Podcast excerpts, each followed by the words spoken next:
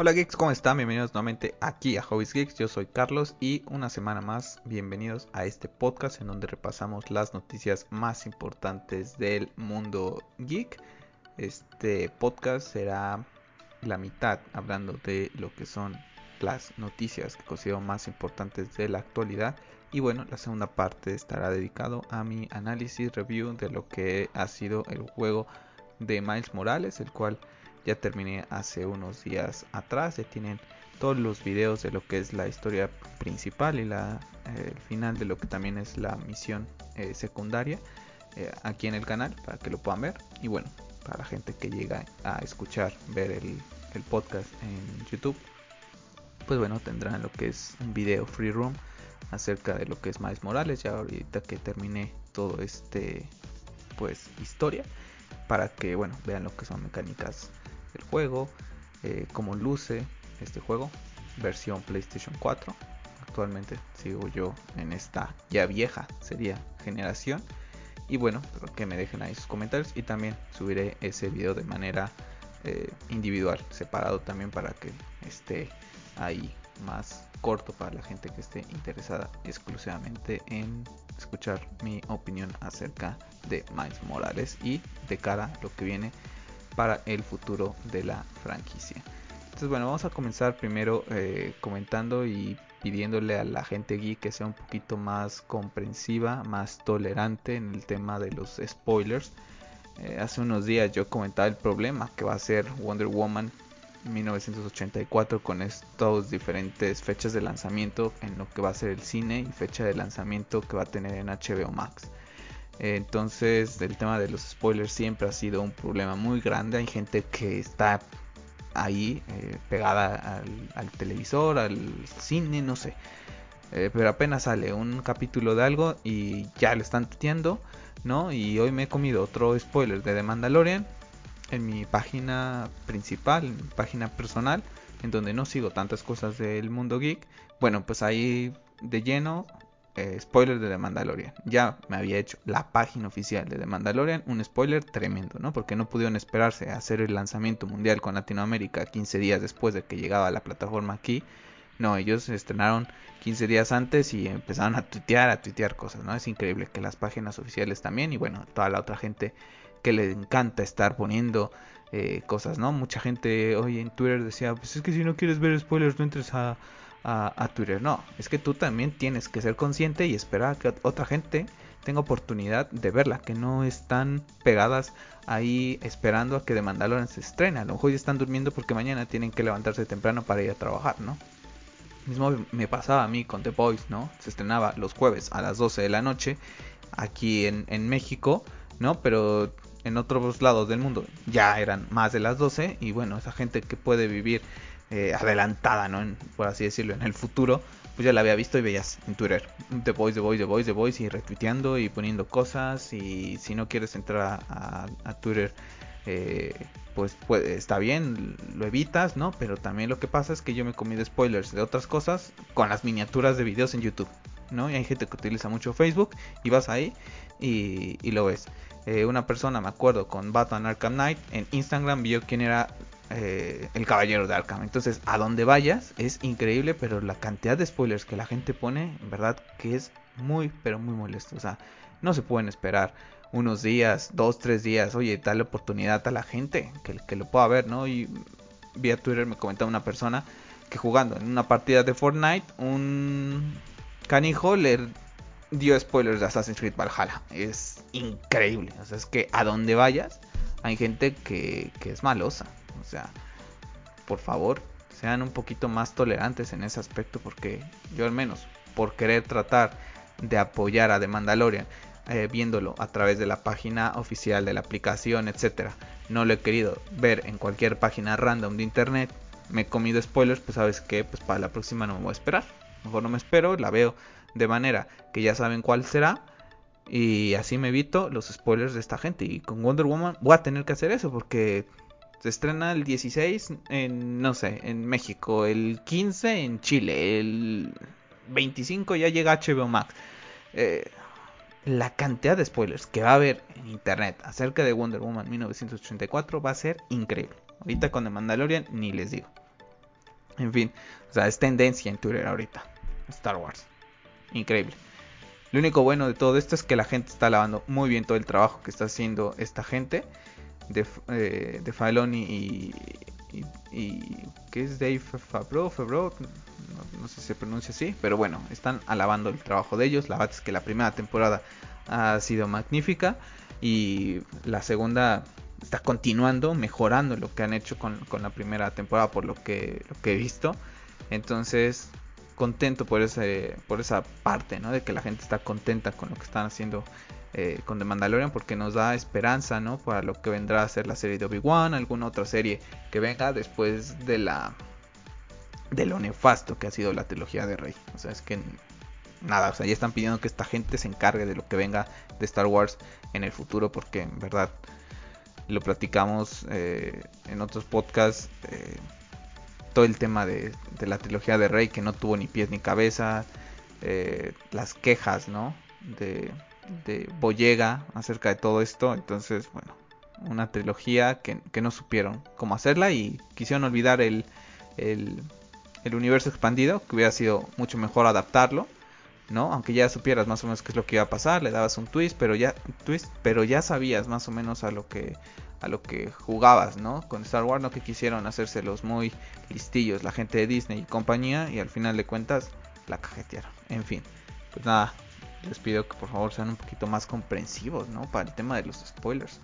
Porque en todos lados, entras, yo no uso Facebook, pero entras a Facebook la gente y verá spoilers, entras a Twitter spoilers, a Instagram spoilers, eh, en YouTube la gente con las miniaturas, oye, pero por favor espérate un momento Después pones tu video, pero lógico.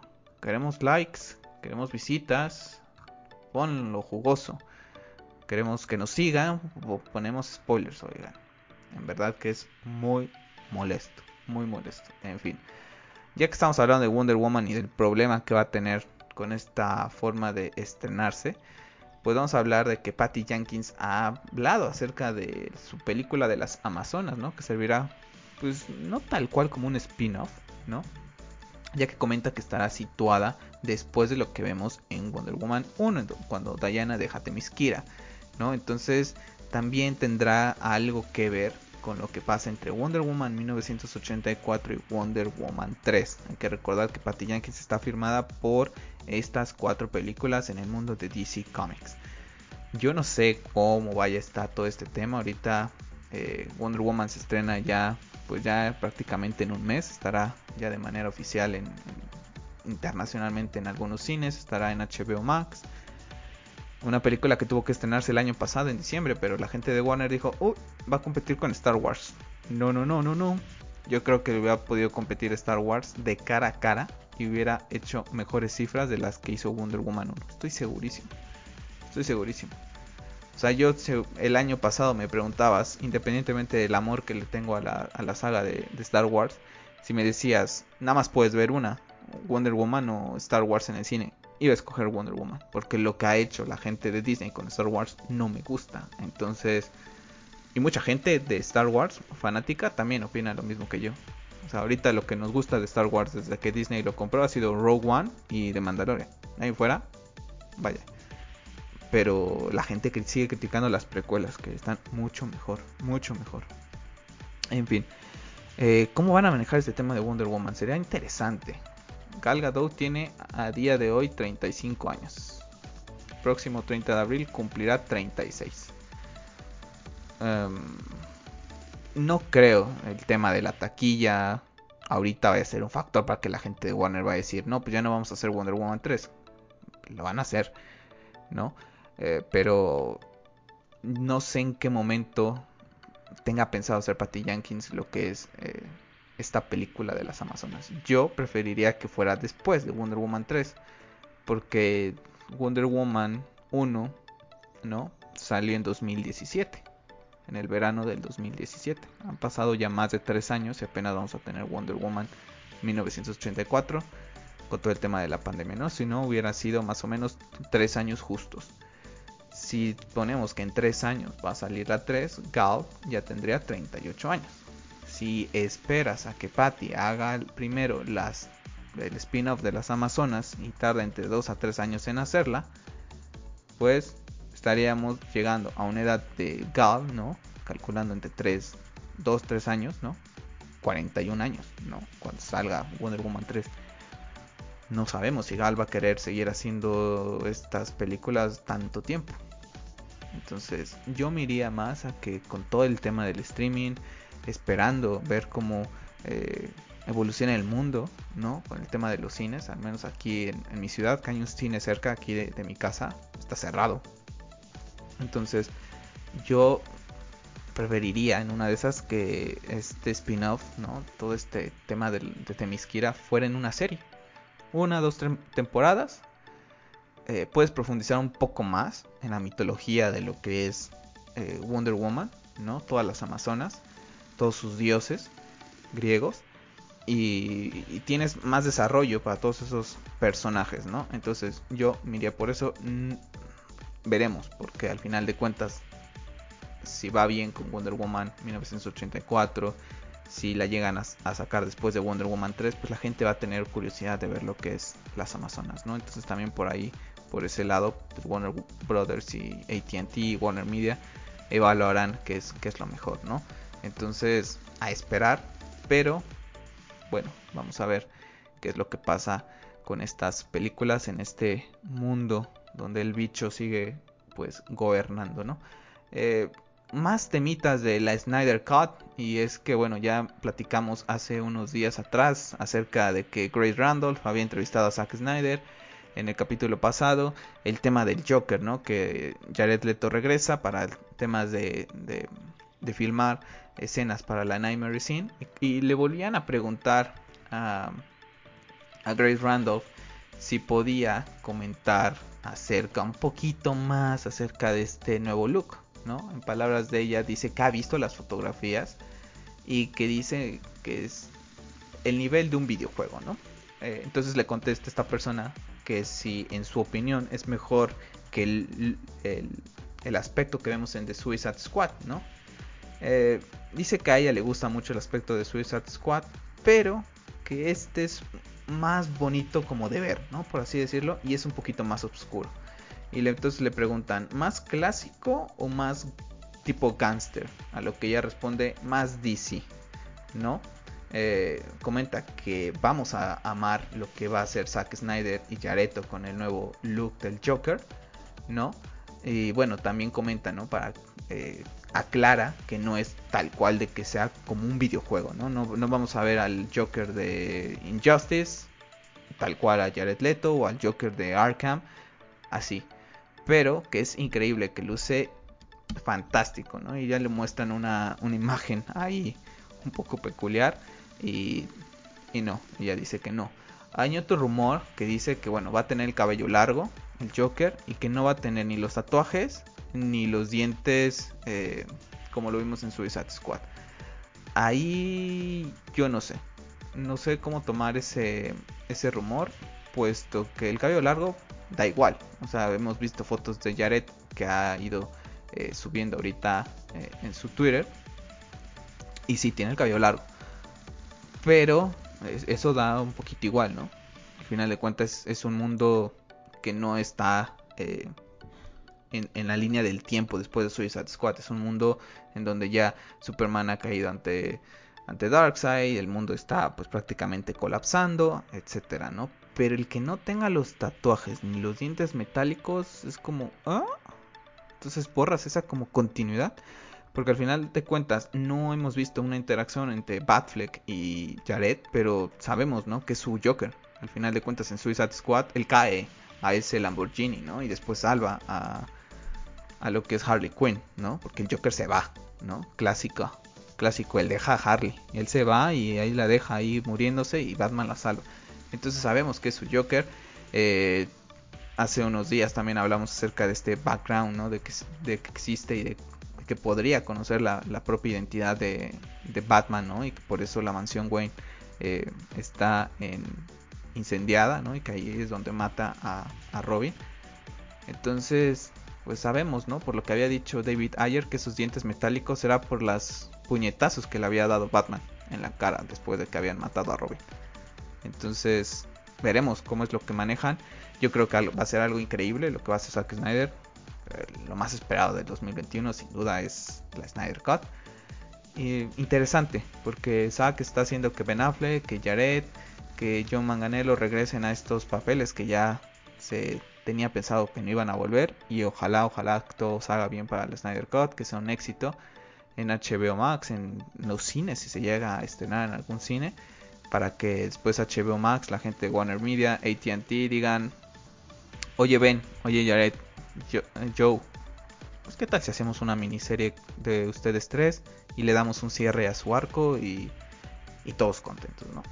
Entonces, vamos a ver qué es lo que, lo que pasa con, con este tema de Jared y cuándo conoceremos. Dicen que no tardaremos mucho en ver la primera imagen oficial. ¿no? Y para cerrar el tema de la Snyder Cut, pues nuevamente el rumor de que Green Lantern será interpretado por Ryan Reynolds, ¿no? Eh, textualmente Ryan ha comentado que está, le gustaría, que está interesado, más no es que digan, no, es que ya va a volver para una para Justice League y ya está comentan de, de, las, de la Justice League parte 2, ¿no? Hay que recordar que este universo del DCU, eh, Zack iba a hacer su propio arco, ¿no? Que era principalmente el de Superman. Y después cada director le iba a ir eh, dejando, ¿no? Como que el principio, pero ellos tenían que ir desarrollando al personaje, ¿no? Algo como lo que vimos en, con Aquaman, ¿no? Él lo introduce en BBS, ¿no? Vemos un pequeño eh, escena de él, después lo introduce más en lo que iba a ser la Justice League, la original, la que vamos a ver el próximo año, y ya James Wan iba a desarrollar a ese personaje, lo mismo que pasó con Wonder Woman, él la introduce y Patty Jenkins era libre de hacer lo que, lo que fuera.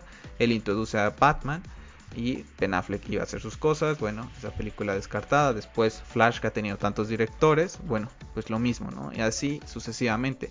La idea para Green Lantern es que iba a ser John Stewart, ¿no? Iba a ser el principal de este universo.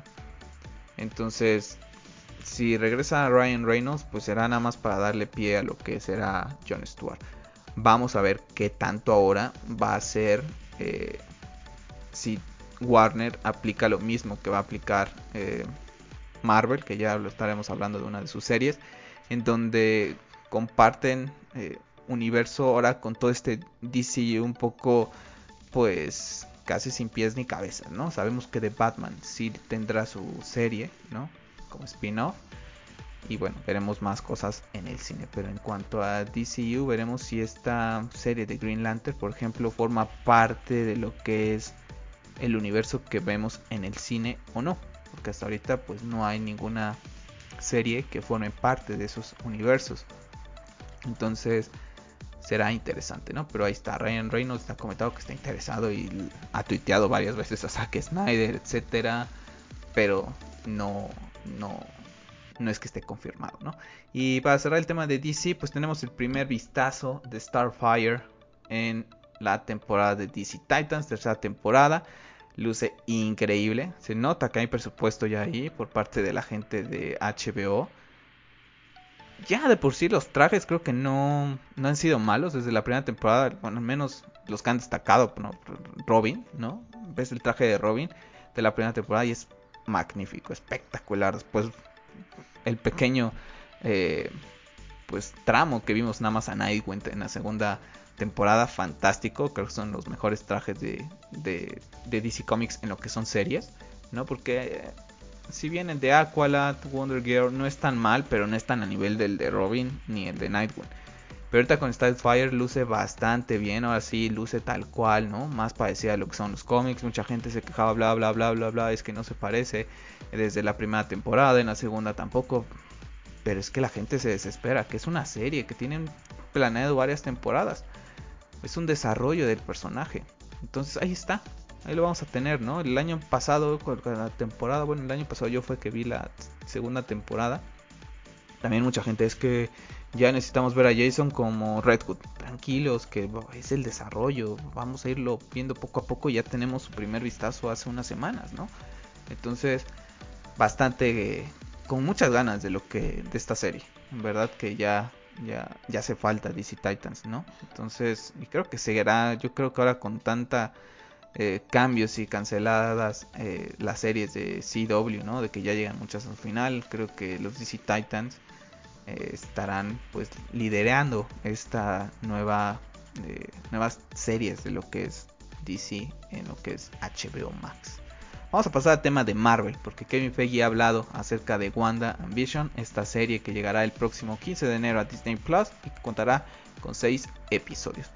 Si no mal recuerdo, en la review que tuve hace ya unos años acerca de Endgame y de Infinity War, comenté en su momento que Wanda es un personaje súper poderoso, que si por sí sola quisiera, podría acabar con el propio Thanos, y lo vimos en la película. O sea, Thanos solicita ayuda únicamente cuando está enfrentando a Wanda, ni con Thor. Bueno, este Thor del MCU es, es, de risa, ¿no? Entonces, Wanda es la que lo pone en jaque, ¿no? Después me acuerdo en esa escena en donde se unen todas, ¿no? Y para le dan protagonismo a, todas. Pues, la verdad es que ahí pudieron haber puesto a Wanda nada más. Entonces, situando a, a Kevin, comenta, ¿no? Dice, si ves la saga del infinito, no creo que ninguna persona haya pasado por más dolor y trauma que Wanda. Ningún personaje parece ser tan poderoso como ella. Correctísimo, ninguno de los que tiene el MCU es más poderoso que ella. Ningún personaje tiene un conjunto de poderes tan mal definido e inexplorado, afirma Kevin Feige. Así que parece que explorar esto valdría la pena después de Endgame. ¿Quién más es consciente de ese poder? ¿De dónde vino? Si la piedra de la mente lo desbloqueó este poder. Hay mucha gente que comenta que ya se va a tocar el tema de que es una mutante, ¿no? Recordar que el origen en los cómics es mutante, es hija de Magneto, pero bueno, aquí pues no podían utilizar esos términos porque en este en ese momento cuando la introducen eh, los X-Men pues no pertenecían a Disney, ¿no? Estaban bajo propiedad de Fox. Ahora que las cosas han cambiado, pues ya podrán ir explorando todo el tema de los mutantes. Leyendo todo esto me parece un poco más atractiva la serie, sinceramente, ¿no? Porque se me hace un personaje súper poderoso, súper interesante, ¿no? Que sinceramente si no hubieras, si no fueran los mismos de siempre, eh, y por la popularidad que tienen, ¿no? Que tenía que acabar eh, Tony Stark con, con lo que era Thanos. Fácil podría haberla derrotado Wanda y no moría ni, ni Iron Man, ¿no? Pero bueno, se tenía que hacer de esta manera. Pero Wanda podría haber aniquilado ahí a, Thanos. No tengo ninguna duda. Entonces me genera un poquito más de, de interés ver todo este tema de esta serie, a ver si la llego a ver en, en, algún momento, pero interesante, ¿no? Y hay que recordar que va a estar ligada también a lo que es Doctor Strange 2, ¿no? Y toda esta unión del multiverso que está también hablando en constante ya Marvel y bueno con, con esta noticia, este rumor que aseguran que Alfred Molina regresaría a Spider-Man 3 como Doctor Octavius, mejor conocido como Doctor Octopus. Hay algunos que ya afirman que ya está firmado, que ya está iba a hacer algunas escenas, pero que no se sabe bien si es eh, el Doctor Octavius que vimos en Spider-Man 2 o sería uno nuevo. Bueno, pues ya tenemos muchas... Pues yo tengo muchas ganas ya de saber un poquito más de Spider-Man 3. La verdad es que lo he comentado siempre, entre Batman y Spider-Man puedes hacer un universo solito, o sea, no necesitas a nadie más. Y el MCU podría eh, ahora eh, enfocar mucho de su de lo que venga en Spider-Man, ¿no? Creo que es su personaje más rentable y tiene villanos, tiene historias, tiene un multiverso tan solo de, todo lo que sea Spider-Man muy rico. Lo hemos visto con la película de Into the Spider-Verse, el éxito. Eh, el cómic de Spider-Verse es una pasada. Ahorita Miles Morales la ha rompido, pero cañón. O sea, mucho mejores ventas de lo que el juego de los Avengers, ¿no? Como propiedad, los Avengers, quitando el MCU, sigue siendo una propiedad no tan importante como Spider-Man, ¿no? Tan solo ha sido una pérdida para Square Enix. Vean, vean Spider-Man. Hay gente que volvió a comprar el juego completo ya lo tenían en Play 4 y compraron su Play 5, compraron nuevamente la remasterización y ya jugaron Miles. Y ves un montón de gente alabando el juego. ¿Por qué? Porque gusta, buenas dinámicas, es Spider-Man, puedes tener a Peter, puedes tener a Miles y aún así es, increíble. Entonces vamos a ver qué es lo que pasa, qué, qué Doctor Octavio será y vamos a ver si se animan y se arriesga la gente de Marvel, que yo creo que deberían de hacerlo para poder ya ir introduciendo el multiverso, ¿no? Porque al final de cuentas, pues ahí está también DC con todo el tema del multiverso, de Ben Affleck regresando eh, con The Flash, Michael Keaton. Esta semana también salió el rumor de Linda Carter, que es Wonder Woman, que podría aparecer en la película. Entonces, pues ahí el multiverso en DC también explorándose cada día más, ¿no? En temas de, de, más películas, pues tuvimos esta noticia ahora sí de Matt Mikkelsen ha sido eh, contratado para reemplazar a Johnny Depp para eh, Fantastic Beasts 3 en el papel de Grindelwald. La verdad es que hasta ahorita no he tenido oportunidad de ver Fantastic Beasts 2 y no sabría decirles que también o no lo hizo Johnny Depp. Pero sí comentaba yo vía Twitter acerca de que Johnny Depp no es un mega actor desde mi punto de vista, ¿no? O sea, pero tiene cierta peculiaridad en sus papeles. O sea, lo ves y dices es Johnny Depp. No, o sea, no lo ves maquillado, lo ves como sea, pero tiene algo que dices es Johnny Depp. ¿no? Porque tiene esa peculiaridad en sus movimientos, en sus facciones, que hace que le dé ese nivel al, personaje. Trataré de verla y, y, ver cómo la hace de Grindelwald, ¿no? Matt Mikkelsen creo que es un muy buen reemplazo también, es un muy buen actor. Y ya veremos cómo es que, le resulta, ¿no? Al final de cuentas, pues Warner tomó la decisión, ¿no? Y bueno, pues ya ni hablamos del tema ahí entre él y Amber Heard, porque no es de nuestra incumbencia, pero bueno, ahí tenemos a Matt Mikkelsen eh, llegando al mundo de Harry Potter, un mundo que también yo creo que la gente de Warner se está tardando muchísimo en explotar. Ah, tienen ahí una mina de oro, pero por alguna razón no lo han hecho. Y bueno, pues hablando de la gente de Warner, pues ha recibido una oferta de 200 millones de dólares para que Netflix pueda tener en streaming la película Godzilla vs. Kong, ¿no? Eh, ya que esta película, pues también Warner Brothers tiene pensado hacer el mismo movimiento que está haciendo con Wonder Woman sacarla en cines en los lugares que se pueda, pero también tenerla vía streaming. A ver, eh, es una película que pertenece a Warner Brothers y HBO Max pertenece al mismo grupo. Yo creo que no tiene ni cómo Netflix podrá ofrecer los millones que quiera. Pero una vez que HBO Max llegue a más rincones del mundo, estas propiedades van a pasar directamente a HBO Max. O sea, Netflix no va a tener ni cómo competir. Y Netflix, sinceramente, estaba viendo esta semana aquí en Latinoamérica su video que sacan cada mes, ¿no? Lo que llega a Netflix eh, este diciembre, la verdad es que cada vez el contenido. Eh, aquí en México eh, decimos ya aparece de Telerisa, ¿no? Es una de las cadenas más importantes de, México, ¿no? Pero ya el contenido ya es de esa calidad, tristemente tristemente ha perdido muchísima categoría para mi Netflix. Eh, no tardan, yo creo, por ejemplo, este este año.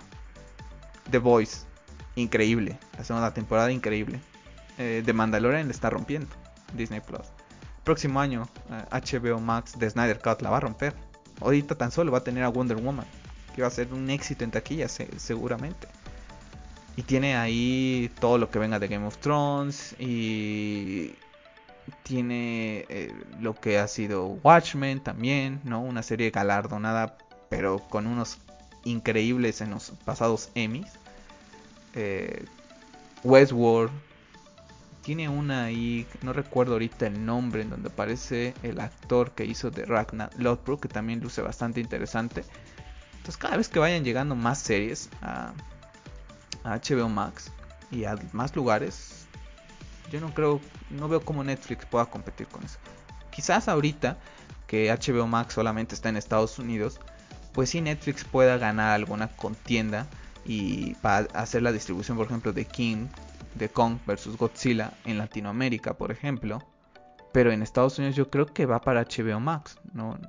HBO Max lo que quiere ahorita es competir y no va a dejar sus propiedades eh, llevarlas a, otro lugar, ¿no? Por ejemplo, aquí en Latinoamérica, si ustedes ven los DC Titans, cuando, cuando ponen el intro aparece una serie original de Netflix. Eh, la verdad es que todos sabemos que no es original de Netflix. Netflix ha comprado derechos para eh, poder distribuirla aquí en Latinoamérica, pero de original de Netflix no tiene absolutamente nada. Entonces, no creo que la gente de Warner Brothers, ATT, de Warner Media vayan a querer perder suscripciones por el dinero que pueda ofrecerle Netflix de un jalón, ¿no? Al final de cuentas, ellos quieren generar suscripciones mes a mes, a mes, a mes, y que más gente se vaya suscribiendo, suscribiendo, suscribiendo y suscribiendo.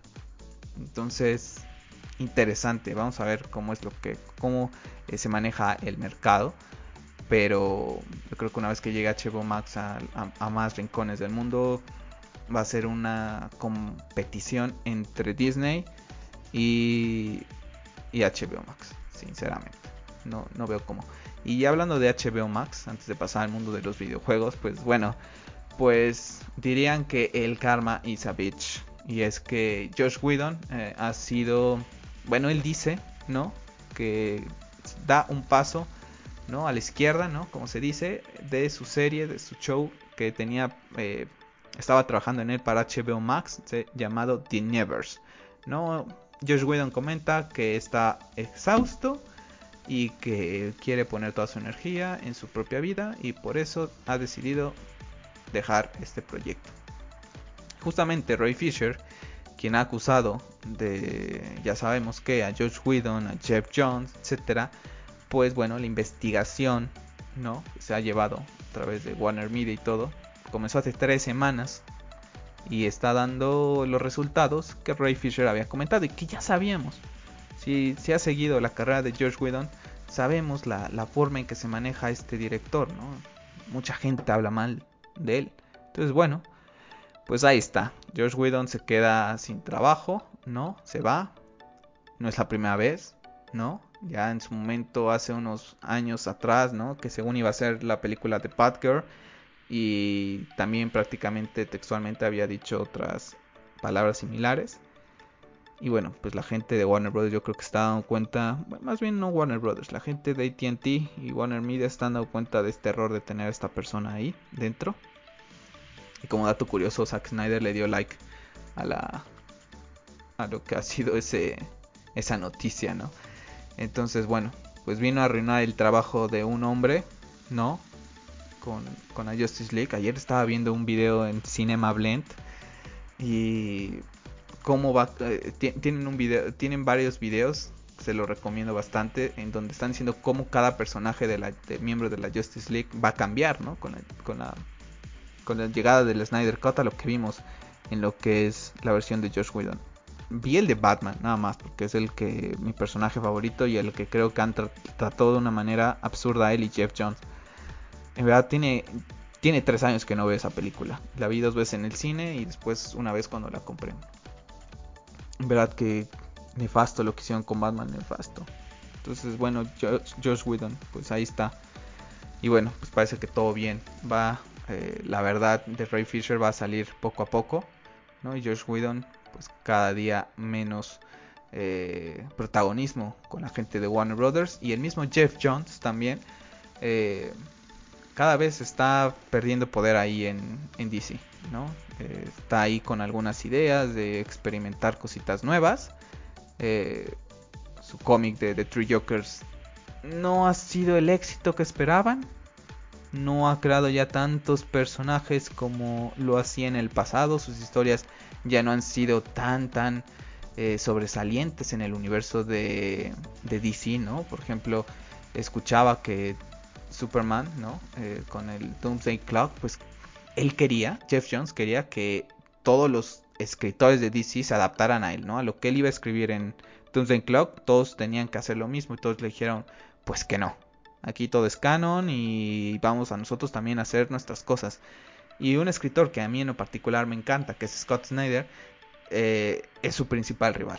Es su principal rival, ha creado personajes increíbles con el universo de, Batman, la serie de Dark Metal, el Batman Who han sido increíbles y han tenido un protagonismo increíble en todo lo que ha sido DC estos últimos tiempos y los cómics escritos por Jeff Jones no han sido tan relevantes como antes lo eran, ¿no? Entonces se dice que él quiere eh, hacer un poquito de cosas externas fuera de DC eso me huele a que cada día lo van a ir sacando poco a poco de, querer tener ese control.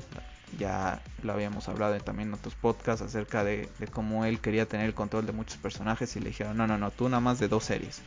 ¿No? Por ejemplo, de Green Lantern y de la Justice League. Si quieres a, a, The Flash, pues dejas uno de los que estás escribiendo, ¿no? Porque él quería tomar control de todo. Entonces, cada día menos Jeff Jones y Josh Whedon. Y bueno, pues ahí está el karma, ¿no? El karma ahí trabajando poco a poco. Se hicieron que se fuera Zack Snyder. Bueno, y su obra la, la, hicieron terrible. Jeff Jones está involucrado en la partida de, de Ben Affleck, ¿no? Como Batman. Entonces, pues ahora Ben seguramente, esperemos, regrese como Batman. Si no regresa en una serie, al menos va a regresar y está apoyando el movimiento de Snyder. Y bueno, pues ahí la gente queriendo esta versión de Batman más que los cómics de Jeff Jones. En fin. Vamos a hablar, pasar al mundo de los videojuegos porque Sony ha confirmado que el lanzamiento de la PlayStation 5 es el mayor lanzamiento de la historia de la marca. Es increíble esto, porque estamos en época de COVID, estamos en una época en la que pues invertir en una consola es algo pues fuerte, ¿no? Y que sea un, lanzamiento de esta manera es increíble. Felicidades a la gente de Sony. Creo que vienen trabajando de una manera increíble. Si bien mucha gente dirá, no, no es la consola más poderosa del mercado, como lo he dicho, la diferencia entre la potencia de la Series X y la PlayStation 5 no es muy grande, ¿no? Lo que sí es muy grande es la diferencia entre exclusivos de PlayStation 5 que creo que a la gente sí les interesa mucho más que lo que te puede ofrecer el Game Pass, ¿no? Entonces hay mucha gente que es un jugador casual que sí va a decir, pues mira, pues que me voy por el Game Pass y juego todos los juegos que quiera por la cierta cantidad que cuesta el Game Pass. Pero por otro lado, los jugadores que disfrutamos de estas experiencias únicas de juegos exclusivos con buenas historias, pues nos vamos a ir por la PlayStation 5, ¿no? Entonces, este año tan solo hemos tenido The Last of Us, Ghost of Tsushima y Miles Morales exclusivos. Increíbles los tres. Increíbles. O sea, tres juegos increíbles. Entonces, está el rumor también de que Silent Hill y Metal Gear preparan su regreso a esta generación y posiblemente podrían ser exclusivos de PlayStation 5. Silent Hill, una franquicia en el mundo del terror muy importante, ¿no? En su momento fue por mucho tiempo exclusiva de PlayStation. Vamos a ver si regresa. Y Metal Gear también, ¿no? Por mucho tiempo fue exclusiva. Después pues ya, ya, se, ya se tuvo esa eh, multiplataforma. Vamos a ver. Vamos a ver cómo se maneja y, qué tan ciertos son estos rumores. Pero enhorabuena para la gente de PlayStation. Y eso que todavía se viene lo bueno, ¿no? Todavía se viene el próximo año se viene Ratchet Clan, se viene Horizon, Forbidden West, si todo sale bien God of War y todo lo que vaya trabajando esta gente. Es increíble. Increíble, enhorabuena para la gente de, PlayStation 5. Yo la verdad es que tuve Game Pass en su momento, ahorita en mi Xbox. Y la verdad es que lo dejé de pagar porque me quita mucho tiempo mis exclusivos de PlayStation 5. Entonces, la verdad es que pues yo ya tengo muy claro cuál es mi consola que compraré el próximo año. Y bueno, pues enhorabuena a la gente de PlayStation y, y la gente que ya le está disfrutando, ¿no? Mucha gente ya está jugando al Demon Souls ahí, que luce increíble. Y bueno, el tío Phil Spencer ha hablado acerca del DualSense y comenta que ha sido maravilloso lo que ha hecho Sony con, este nuevo control y que bueno, que también sirve, ¿no? Ellos aprenden eh, de ellos, de Sony, y Sony también aprende de ellos, y que sirve esta competencia para la innovación. Y Sony confirmó que también el stock de PlayStation 5, eh, pues habrá más. Stock para fin de año, pues las ventas han sido increíbles. Y bueno, estamos en tiempo de COVID, un poco más difícil todo este tema. Y bueno, Phil Spencer pues creo que ya un poquito más relajado, ¿no? Con esta guerrilla ahí de consolas, pues que de qué va a hablar, ¿no? Si otra vez parece ser que te están pintando la cara. Yo lo dije ya en podcast pasado acerca de que veía encuestas en IGN, en GameSpot, etcétera, y que ponían qué consola te vas a comprar, la PlayStation 5 con lector, la PlayStation 5 digital, Xbox Series X o Xbox Series S. Y en todas iba ganando siempre PlayStation 5.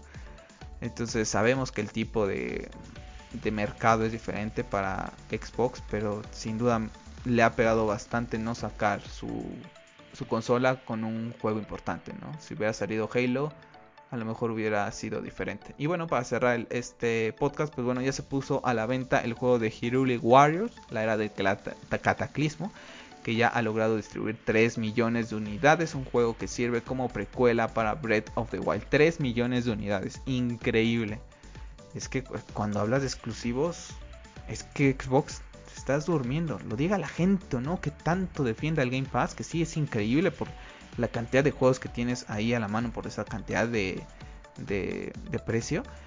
Pero es que los exclusivos tienen un valor importantísimo. Vean, 3 millones de copias para este juego, que es precuela de, Breath of the Wild. Que a lo mejor dices, sí, ¿para qué la quiero jugar? Me espero a Breath of the Wild 2. No, no, no, no, no. Ahí está, vendiendo y eh, Animal Crossing eh, va a pelear ahí eh, mejor juego del año. Juego de Nintendo de ese estilo peleando para un juego del año. No hay ninguno de Xbox. No hay ninguno. En fin.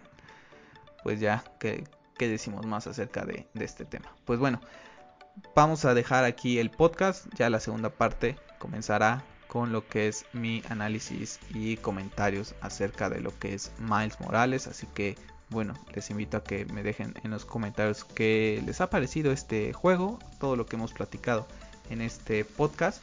Y bueno, les, recuerdo que la review de Miles estará independientemente también en un video exclusivo, ¿no?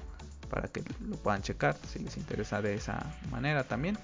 Y bueno, pues ya estaremos hablando la próxima semana de todas estas noticias que vayan saliendo en el mundo de la actualidad. Les recuerdo que seguiré subiendo videos acerca de Assassin's Creed Valhalla. Ya tengo prácticamente 50 GB ahí en la PlayStation solamente de Assassin's Creed Valhalla. Un juego bastante largo porque también me ha gustado mucho y le he dado prioridad también a, buscar que diferentes trajes, que misiones secundarias de ir haciendo eh, asaltos. Entonces, muy contento con, lo que ha sido Assassin's Creed Valhalla hasta, hasta día de hoy. Así que bueno, me despido, soy Carlos y disfruten lo que es el eh, la review y el video que les dejo aquí de Free Room de Minds Morales. Y ya nos estamos escuchando la próxima semana. Hola geeks, ¿cómo están? Bienvenidos nuevamente aquí a Hobbies Geeks. Un videito más acerca de Miles Morales. Ahora sí, ya pasaron unos días que lo terminé. Lo terminé hace ya casi 15 días. El juego aquí en el canal ya tienen los capítulos eh, con las misiones principales. Y bueno, eh, en base con este un poco de free room que vamos a hacer, pues vamos a ir hablando un poquito de, mis impresiones de lo que ha sido este juego de Miles Morales, que fue uno de los juegos que se anunció, ¿no? Exclusivamente al principio que iba a llegar para PlayStation 5 en su lanzamiento. Posteriormente supimos que, bueno, también llegaba a PlayStation 4 y la bastante contento por esa parte, ¿no? De que Insomnia, pues dijo, pues estamos, eh, yo creo que en un año en que no toda la gente va a comprar eh, el Play, al final de cuentas es un juego intergeneracional y vamos a sacarlo también en Play 4, que lo sé, fantástico, la verdad es que lo comenté en los videos de, del juego, que tan solo cambiaron la ciudad con nieve, ¿no? En su totalidad y, tiene otro aspecto totalmente diferente a lo que vimos con Spider-Man PlayStation 4 tenemos ahorita en el balanceo que estamos viendo eh, en el video, eh, pues movimientos totalmente diferentes a los que tiene Peter, ¿no? Que a lo mejor ya controla un poquito más este tema, ¿no? En sus años de Spider-Man, a diferencia de Miles, que es prácticamente nuevo. Entonces, bueno, tenemos este juego que es, pues no lo llamaría una secuela. Ah, vi un comentario de una persona que decía que Miles Morales era el Arkham City de Spider-Man PlayStation 4.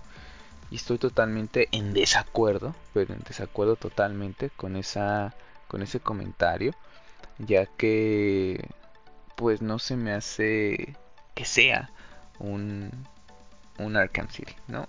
No tiene ni la historia tan de peso como la tiene Arkham City, ni es tan extenso como Arkham City.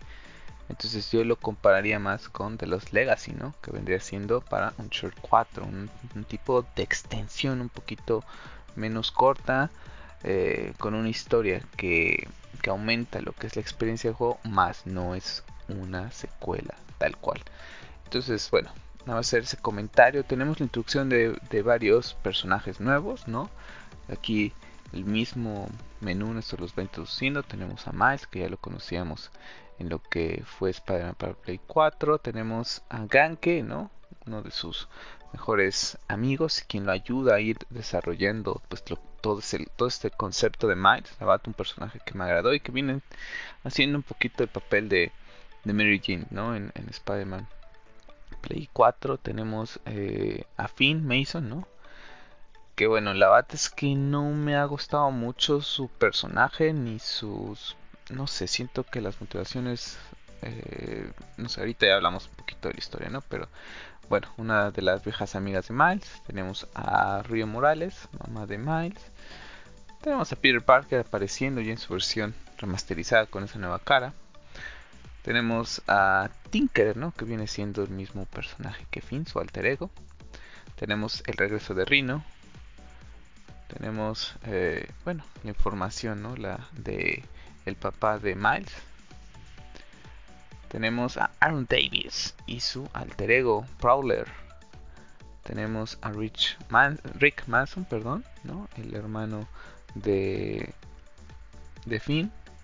Tenemos a Simon Krieger, tenemos a los Roxxon, tenemos a los Underground y bueno, tenemos a los vecinos de Harlem, ¿no? Que ahí tenemos algunas misiones, ¿no? Ya introduciéndonos a lo que es la review de la historia, pues tenemos una misión principal y tenemos una misión secundaria. Ya que estamos aquí hablando de los vecinos, para toda la gente que escucha en YouTube, eh, ya sea el podcast o sea el video separado, ¿no? Están viendo video acerca de, de aquí en el juego, para la gente que pues llegué, a estar escuchando la review en el podcast, episodio 18, pues bueno, eh, en Spotify y en, Apple, bueno, pues para la gente que está en YouTube tiene imágenes ahorita, ¿no?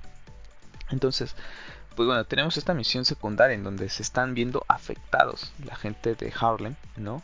Porque están habiendo robos, eh, cortándoles los suministros y bueno, pues si hacemos toda esta misión, descubrimos que es nuevamente King Pink, ¿no? Aquí tuvimos en la primera misión de Spider-Man para Play 4, ¿no? Y bueno, tenemos la lo que viene a ser eh, pues ese regreso que quiere hacer él, ¿no? Quiere generar caos en lo que es el, eh, el condado de Harlem y bueno, pues se ve frustrado por Spider-Man. Y bueno, después ahí tenemos eh, la información de que su sentencia ha sido aumentada porque se ha descubierto que estaba detrás de todo esto, ¿no? Una historia un poco secundaria, un poco sin tanta relevancia. La verdad es que no sé, creí que podría ser algo un poquito más importante. Kingpin, bueno, pues le dan esa continuidad de lo que vimos en el primero. Bueno, se me hubiera gustado un poquito que lo llevaran a un poquito más, ¿no? Que no sé, creo que Kingpin hubiera sido aprovechado mejor que estoy haciendo un poquito algo de esto a lo mejor, pero para la secuela un poquito más grande, un poquito más colosal, por así decirlo. Entonces, bueno, pues tenemos eso, lo que es en esa parte, lo que es la, la historia secundaria. Y bueno, en historia principal, ¿qué tenemos?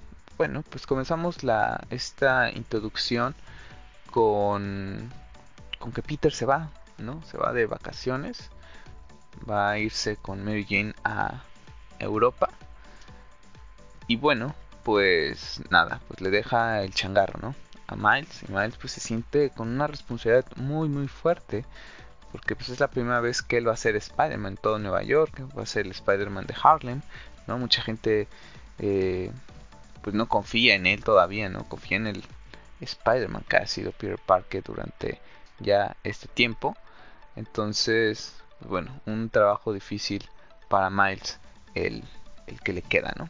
Pero bueno, comenzamos el juego con esa excelente misión, creo que bastante entretenida, bastante cinemática, ¿no? En donde Peter y, y Miles se enfrentan a Rino, ¿no? Quien estaba siendo trasladado. Y bueno, pues escapa una, unas cinemáticas muy bien logradas. Entonces, bueno, comenzamos el juego de lleno con todo, ¿no? Y bueno, hablando de misiones, pues las misiones eh, principales no son muchas, como pueden ver en pantalla, ¿no? Estas son las misiones principales, ¿vale? Tenemos 16 misiones principales, entonces son muy poquitas, ¿no?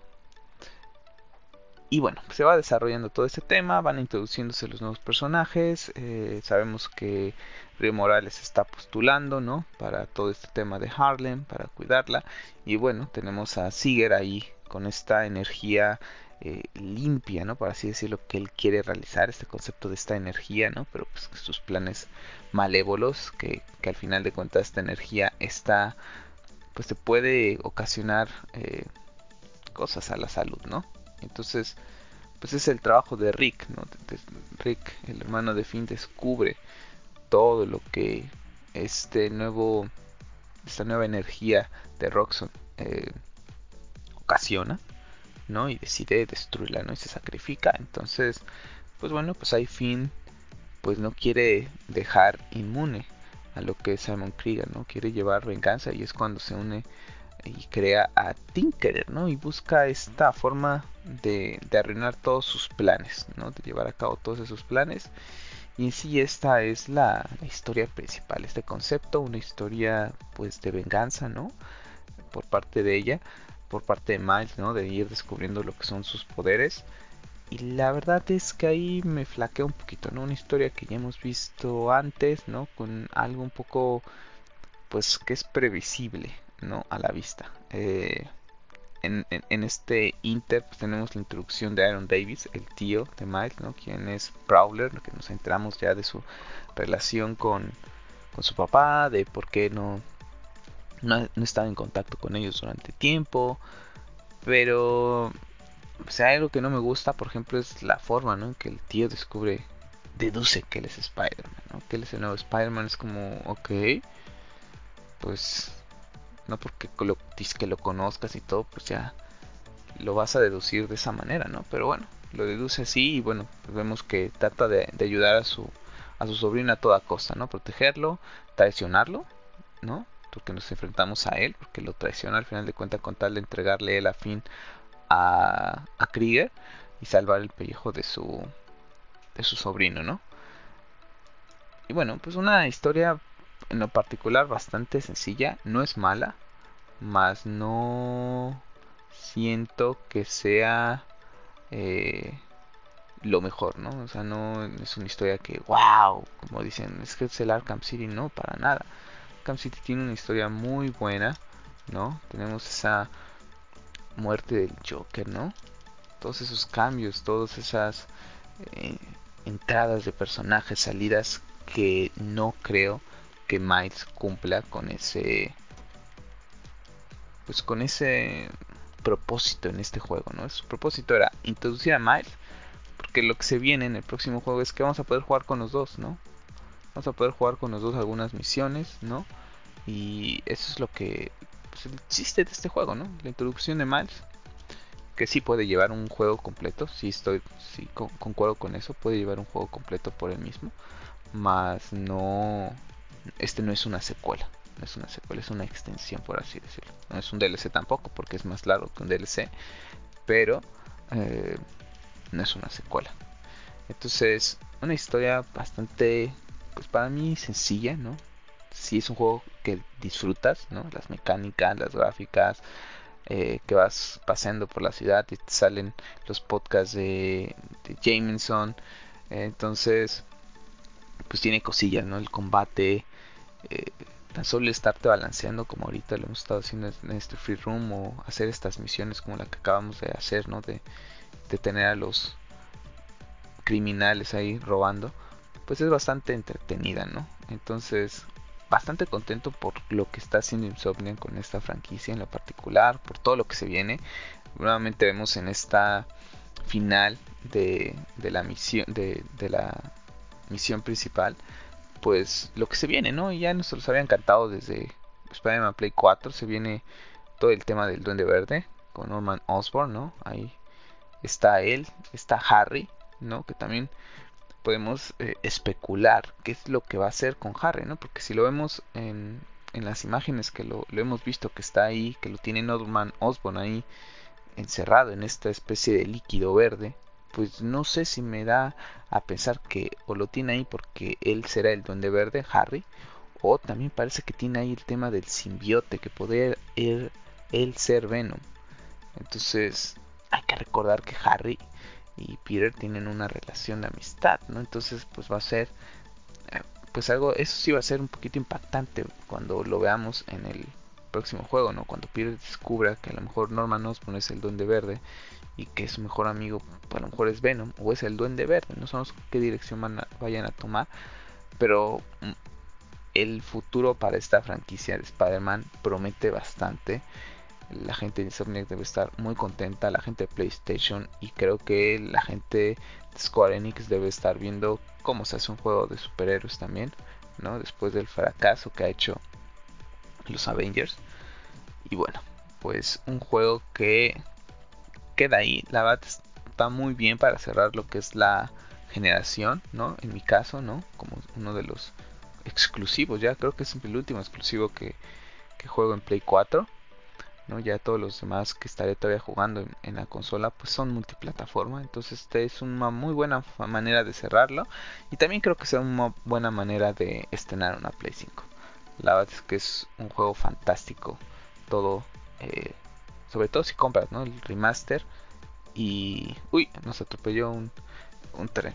Si compras el remaster y juegas Miles, creo que se me hace muy buen juego para iniciar. No, no, no es un juego que yo compraría para estrenar una consola porque es un juego intergeneracional. Pero para toda la gente, gente que no lo ha podido jugar, a lo mejor sí se me hace un juego bastante entretenido porque te demuestra la calidad que tiene PlayStation para sus exclusivos. Entonces, bueno, pues este es un pequeño review, análisis de lo que ha sido Miles Morales, el futuro que tiene con estos finales, ¿no? En donde seguramente vamos a ver algo de Simon Krieger en, en el próximo videojuego, en la secuela. Eh, ten, tendremos algo más de Río Morales, algo más de Aaron David seguramente para lo mejor lo que va a ser la historia de Miles en el juego, ¿no? Eh, aunado a eso lo que vamos a tener con Peter Parker.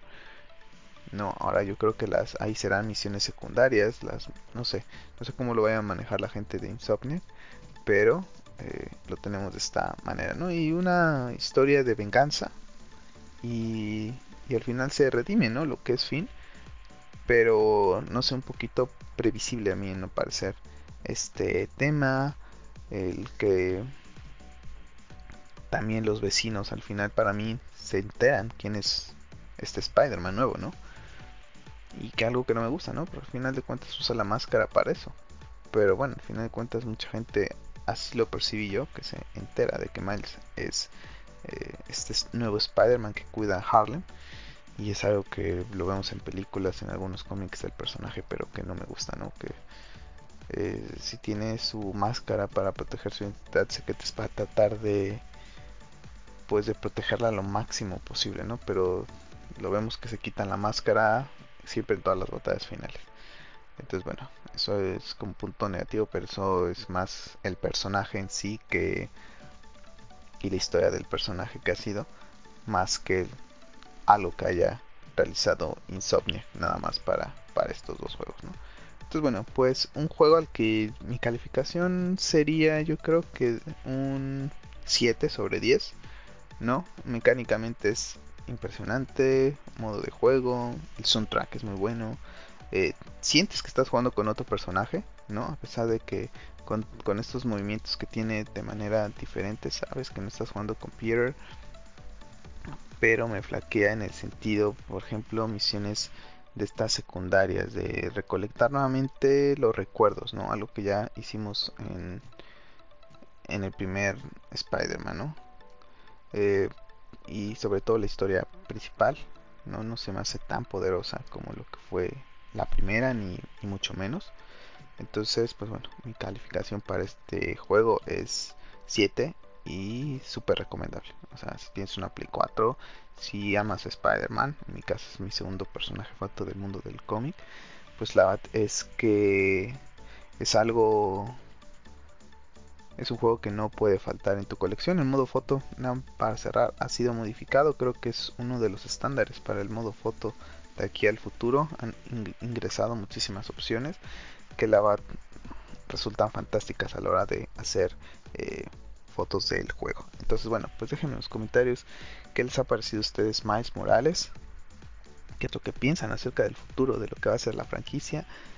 Si tienen esta teoría de Harry será el Duende Verde, será eh, Venom, déjenme en los comentarios. Y bueno, ¿qué calificación le ponen ustedes a este juego de Miles Morales?